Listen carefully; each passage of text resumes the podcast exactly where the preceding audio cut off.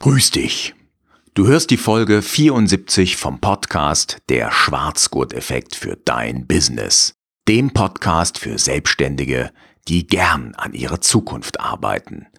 Die heutige Folge trägt den Titel Drei Impulse aus der Vergangenheit für deine Zukunft. Mein Name ist Axel Maluschka.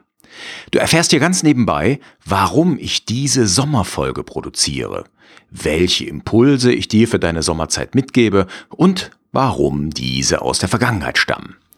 Und bevor wir starten, lauschen wir nochmal unseren musikalischen Klängen.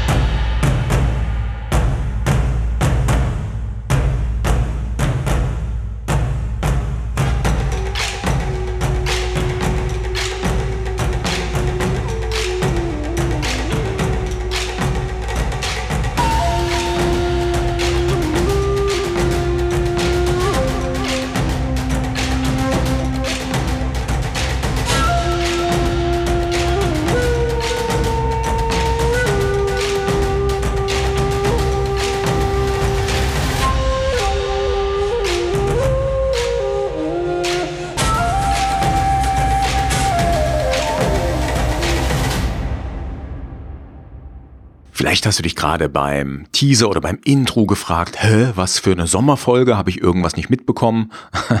also keine Sorge, der Podcast geht weiter. Ich mache nur hier eine kleine Sommerpause. Ich habe mich also recht spontan entschieden, jetzt im August eine Folge zu produzieren, nämlich diese hier.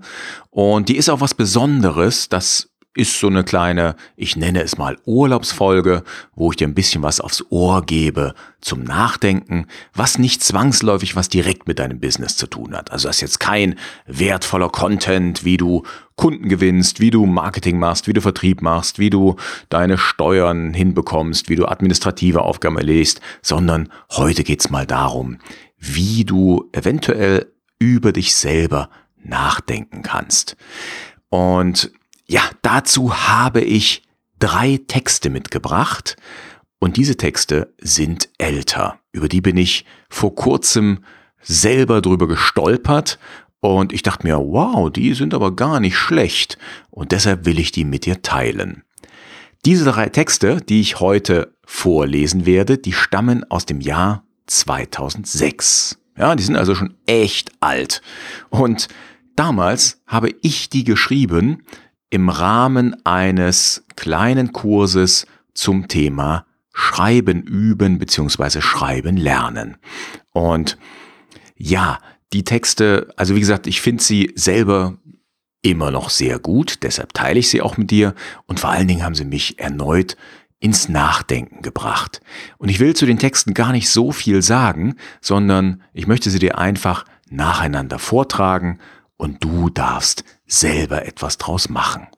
Ich sage immer noch mal ganz kurz, um was für ein Text es sich handelt, damit du äh, nicht so schockiert bist, wenn du es dann hörst. Aber äh, ich will sie alleine für sich stehen lassen und gar nicht großartig interpretieren. Der erste Text ist ein kleiner Text, eine kleine, ich nenne es mal Geschichte, und die heißt Der traurige Krug. Es war einmal ein Krug. Sein Vater war ein großer Künstler gewesen, dessen war sich der Krug sicher. Er hatte nicht nur die normale tönerne Form erhalten, sondern reichhaltige Verzierungen, Reliefs an seinem dicken Bauch und Schnörkel an seinem schlanken Hals. Doch der Krug hatte Pech gehabt.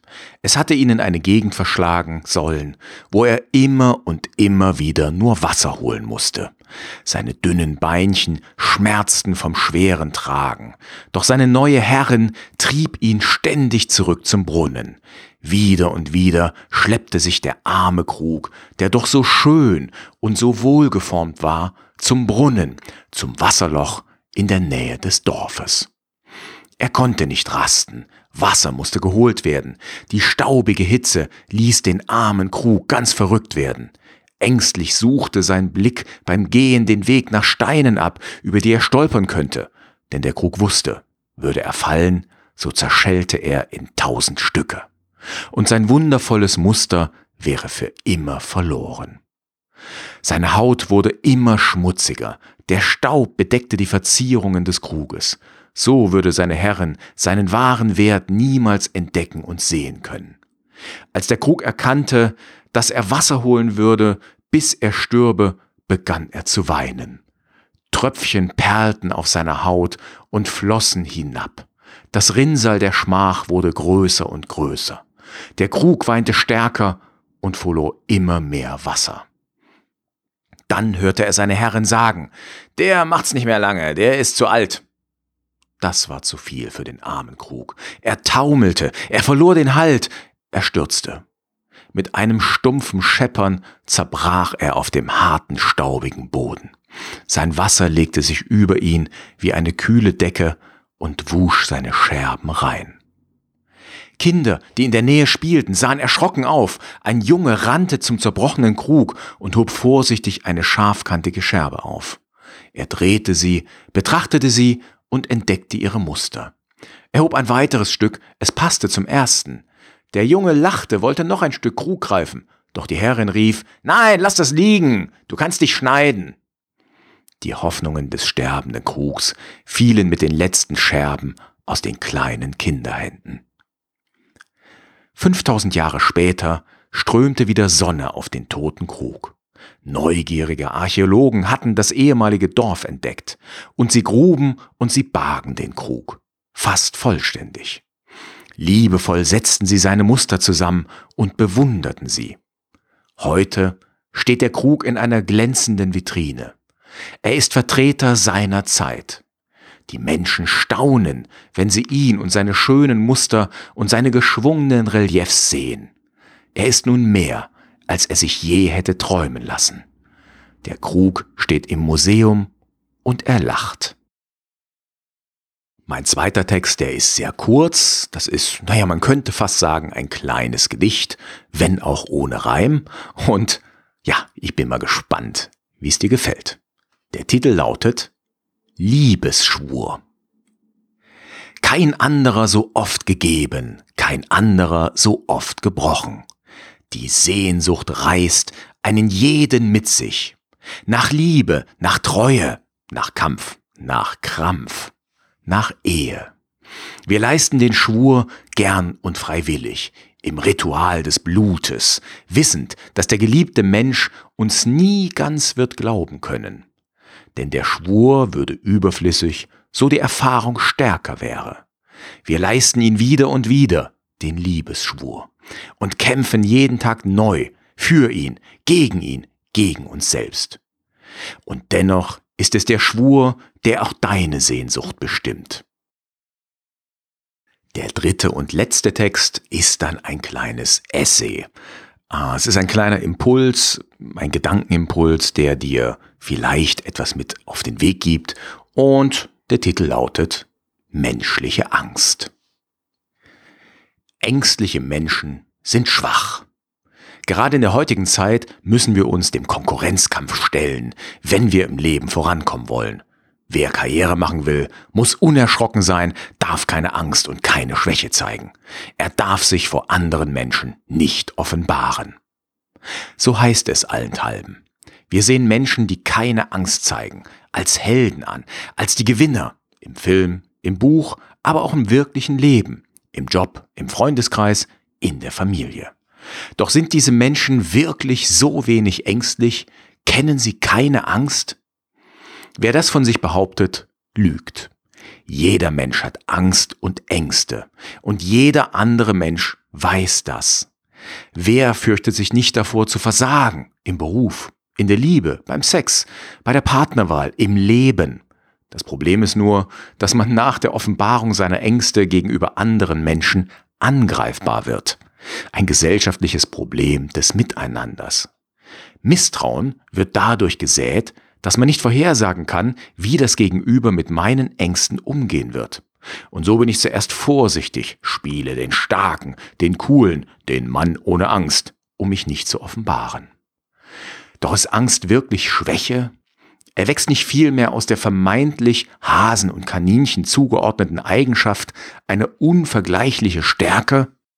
Frauen empfinden Männer, die ihre Angst zugeben können, als stark.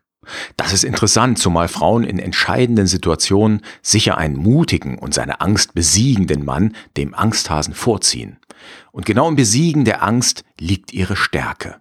Wer sich seinen Ängsten stellt, sie niederringt, zeigt charakterliche Stärke und verdient sich Respekt.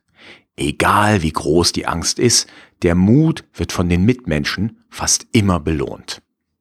Bevor man seine Ängste besiegen oder sich ihnen auch nur stellen kann, muss man sie natürlich kennen. Man muss sich selbst kennenlernen, sich vor sich oder vertrauten Menschen offenbaren, dann kann man sich weiterentwickeln. Denn in jeder Angst liegt eine Chance zur charakterlichen Reifung. Und wie gereift bin ich selbst? Hm, ich habe viele Ängste. Zum Beispiel nicht geliebt zu werden, nicht mit der Frau zusammen zu sein, mit der ich eine Familie gründen und Kinder haben werde. Ebenso wichtig und ernst ist meine Angst, meinen Weg des Schriftstellers nicht gehen zu können. Wobei ich diesen Weg auf jeden Fall beschreite, die Frage ist dabei, wie erfolgreich ich sein werde.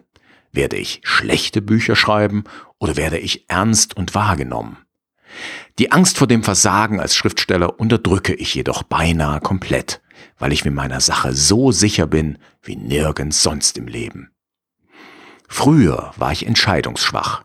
Ich hatte Angst vor den Konsequenzen meiner Entscheidungen. Diese Angst konnte ich überwinden, da ich meine eigenen Grenzen und Vorzüge inzwischen ganz gut kenne. So gehe ich auch bereitwillig Risiken ein, die andere für bescheuert halten. Ich mache Kampfsport und habe keine große Angst dabei. Dennoch gibt jedes Sparring mir einen Kick, den ich nicht missen will. Prinzipiell führe ich ein Leben voller Risiken, jenseits der breiten, sicheren Wege. Ich bin selten gelangweilt. Viele Menschen in meinem Umfeld verstehen meinen Weg nicht. Sie sorgen sich, dass ich eines Tages abstürze. Für ihre unbegründete Sorge tun sie mir leid. Denn ihre Ängste teile ich nicht. In vielen Bereichen. Sind Ängstliche wirklich schwach? Ich war früher selbst ängstlich, habe mich meinen Ängsten jedoch gestellt. Ich bin gestärkt und selbstsicher aus all diesen Kämpfen mit mir selbst hervorgegangen. Und ich bin dankbar dafür. Jeder Mensch ist ängstlich. Schwach sind jedoch nur diejenigen, die sich ihren Ängsten nicht stellen. Es sind die Verlierer gegen sich selbst. Das waren meine drei Texte als kurze Impulse für dich und du merkst schon, die sind ein bisschen älter, die sind auch nicht ganz so ausgereift, aber ich fand sie trotzdem cool und wollte sie mit dir teilen. Am letzten Text hast du natürlich gemerkt, 2006, da befand ich mich auf meinem Weg des Schriftstellers. Ich glaube, ich habe damals an meinem zweiten Roman gearbeitet, bin mir nicht mehr ganz sicher. Und, äh, oder was ist mein zweiter oder mein dritter? Na, ich weiß nicht mehr genau. Aber ähm, ja, mein Weg lag vor mir und er hat mir großen Spaß gemacht. Er ist ein bisschen anders geworden als gedacht, aber so ist das im Leben und ja, Hauptsache, es ist mein Weg und Hauptsache, dein Weg ist dein Weg. Du findest die Transkription zu diesem äh, zu dieser Folge. Du findest die Show Notes unter maluschka.com schrägstrich 074, also maluschka.com slash 074 für die 74. Episode. Ja, und wenn wir schon dabei sind, eine Bitte habe ich noch. Hey, wenn du das Ganze bei Apple Podcasts oder auf Spotify hörst, gib mir doch mal fünf Sterne. Das wäre echt toll. Ich danke dir ganz herzlich dafür. Die nächste Folge wird es dann im September geben. Also wie gesagt, ich mache eine kleine Podcast-Pause und ich freue mich dann im September mit voller Kraft hier für dich und für mich und für uns alle gemeinsam wieder weiterzumachen, durchzustarten. Ich freue mich drauf. Bis dahin wünsche ich dir eine gute Zeit, einen schönen Sommer. Mach's gut. Ciao, ciao und tschüss.